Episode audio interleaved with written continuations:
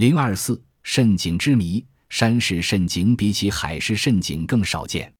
清代周亮公曾说：“人知有海市，而不知有山势。”山东省来为去义西二十里许，有孤山，上有遗其庙，至称春夏之交。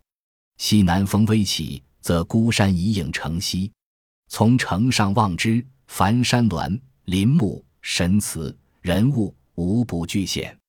余数时，见远，见无所独矣。疏影卷五，清代蒲松龄也曾记述道：“鲁山山势，亦八景之一也。数年横不一见。”孙公子与年，与同人饮楼上，忽见山头有孤塔耸起，高插清明，相顾惊疑。念尽中无此禅院，无何宫殿数十所，碧瓦飞蒙，始物为山势。未几，高原辟积，连亘六七里，居然成郭矣。中有楼若者、堂若者、方若者，历历在目，以亿万计。忽大风起，尘气茫茫然，城市依稀而已。继而风定天清，一切乌有，唯危楼一座，直接霄汉。五架窗扉皆洞开，一行有五点明处，楼外天也。层层指数，楼愈高，则明愈少，数至八层，才如星点。又其上，则黯然缥缈，不可计其层次矣。而楼上人往来谢谢，或平或立，不一状。于是楼渐低，可见其顶；又见如长楼，又见如高舍，疏忽如泉如窦，虽不可见。又闻有早行者。见山上人烟似似，与世无别，故又名鬼市云。《聊斋志异》山石描绘的可谓详细。此外，清末光绪《兴山县志》有神农架山势的生动记述。神农山，一名神农架，高寒，为一邑最幽深险阻。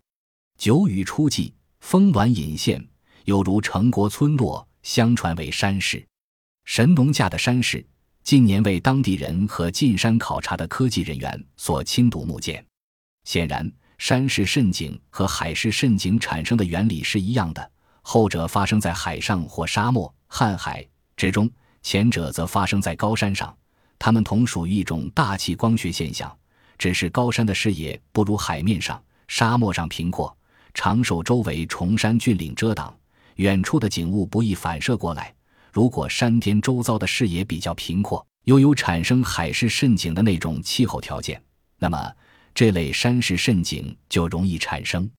如果某地山区有这种山势蜃景的奇观，当地旅游部门应该及时抓紧开发，因为这是一项十分珍贵的含有旅游资源，定能招来远近游客慕名前往。正如元代赵显宏在《昼夜乐春曲》中所说：“游赏园林酒半酣。”停餐，停餐看山势晴岚。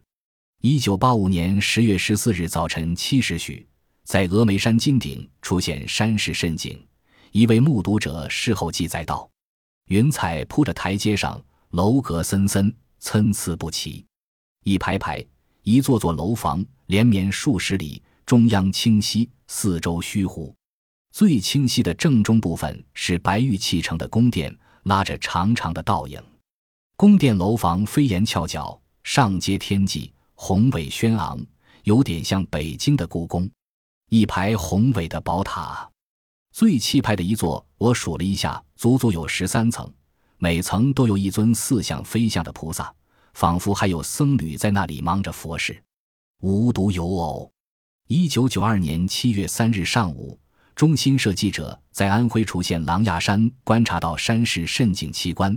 并做了如下报道：是日上午八时五十分，狼牙山顶灰峰阁突被青灰色奇雾笼罩，继而又被乳白色雾障代替。翻腾缭绕的雾障之上，托起一座座当地从未见过的崇山峻岭，范围达百里之遥。其间的土石树木似伸手可触。汇丰阁西南三十里的石佩桥方向，六层雾障簇拥六层山峦，似争先恐后的向汇丰阁朝拜。西十里鹰石坝方向，群山矗立在雾障之上，山势整齐而陡峭，山体和雾障景线分明。距汇丰阁西部二十余里的杨家饭店方向呈现出来的两座长形山体，青中藏黛，黛中含青，直立在汇丰阁前东南三十里开外的乌衣镇方向，在雾障中分现出的群山群峰，位置显高，颜色显淡，距离拉得较远，但山景十分壮观。到时时，奇景退去，琅琊山顶又恢复了原来的景境。神灯奇景，神灯又名佛灯、圣灯。到四川峨眉金顶，常有两种自然奇景：一日佛光，白天所见；二日神灯，晚上所见。皆名闻中外，传称古今。神灯奇观是怎么产生的呢？可谓众说纷纭。或为周围有磷矿，其磷在白天经阳光照射，晚上自然而发光，如四川华蓥山晚上的神灯产生，就是周围有金和磷矿的缘故。有的说植物叶片含有磷质，由于地下磷矿蕴藏丰富，植物叶质含有磷的成分；有的说山中有大营，长寸许，能发此光；有的说千年积雪晶莹凝结，反射而成，等等，成了千古之谜。二十世纪四十年代末期，许金文在峨眉金顶经过仔细观察后，才揭开了神灯这一千古之谜。赌灯在晚上，灯指佛灯。也叫做万盏明灯朝普贤。一知道我要去游峨眉山，就有许多朋友都来告诉我佛灯这特殊的现象，说是黄昏时候，一盏盏的无数灯光从山下出现，慢慢的升腾，渐渐的移向金顶。相传是许多菩萨各拿着一盏灯到金顶来拜见，所以叫做万盏明灯朝普贤。我的朋友并不迷信传说，或者以为附近有着发光的矿物。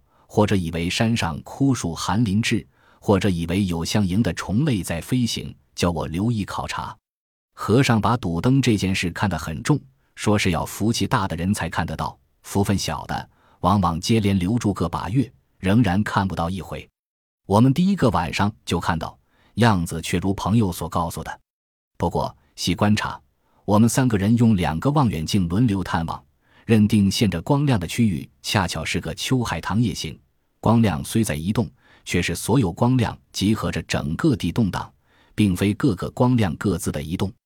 譬如四点呈着正方形的，始终是正方形；三点形成一直线的，始终一直线。第二天早晨一看，有着光亮的秋海棠叶范围以内，原来都是水田。正当春末夏初，田间积水满满的。一目了然，所谓万盏明灯，无非是天上星星的倒影。北斗星、扁担星位置显得很清楚，却是天文的现象。峨眉山上的海市蜃楼，万盏明灯朝普贤。旅行杂志，一九四九年一期。许钦文的观察和解释是十分可信的，无独有偶。著名科学家竺可桢在江西庐山考察期间。曾将神灯作为庐山大自然的三大谜题之一提出，希望科学工作者加以研究，以揭开这一千古疑案。庐山中国云雾气象研究所曾为此做了多年研究，但终揭不开其谜。一九八一年，该研究所收到一位海军航空兵老飞行员，根据自己多年航空观察，对神灯这一神奇自然现象提出了一个全新的解释。认为乃是天上的星星反射在云层上的一种现象。夜间五月亮的天气，在云层上飞行，时常可看到周围全是星辰，不靠仪表很难分出上下。这是因为有时云层湿度大，水分子多，像一面镜子，镜子反射着星辰，星星也就飘闪不定，如同灯光在游。又由于云层高低不一，反射的星星也就高低不一。令人产生高者天半，低者略地之感。这种解释正与许钦文的解释不谋而合。不过，反射星星的物质，一是水田，一是云层，就此不同而已。